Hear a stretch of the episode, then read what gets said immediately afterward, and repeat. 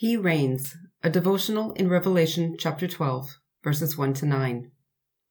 I like the end of a really good thriller when all the pieces finally fall into place and all the confusion of the last two hours is answered.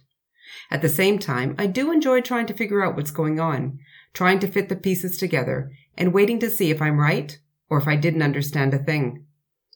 This is what's happening with John. He is living this thriller called life, and he knows that he is just a small part of it.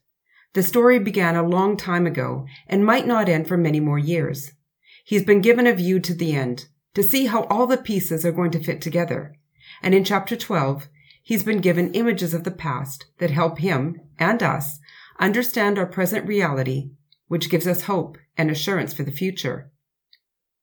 This is a story lesson of earthly events from a heavenly perspective. This is the real version of what the birth and ministry of Jesus look like from heaven. The war in heaven was started at the birth of Jesus, continued throughout his ministry, and finally stopped at his death and resurrection.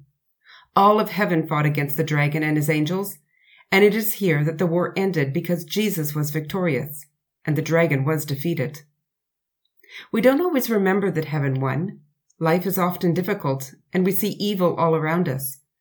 But the reality is that Jesus is victorious, and the power of evil is limited and will be short lived. We can stand assured that all evil will be dealt with completely.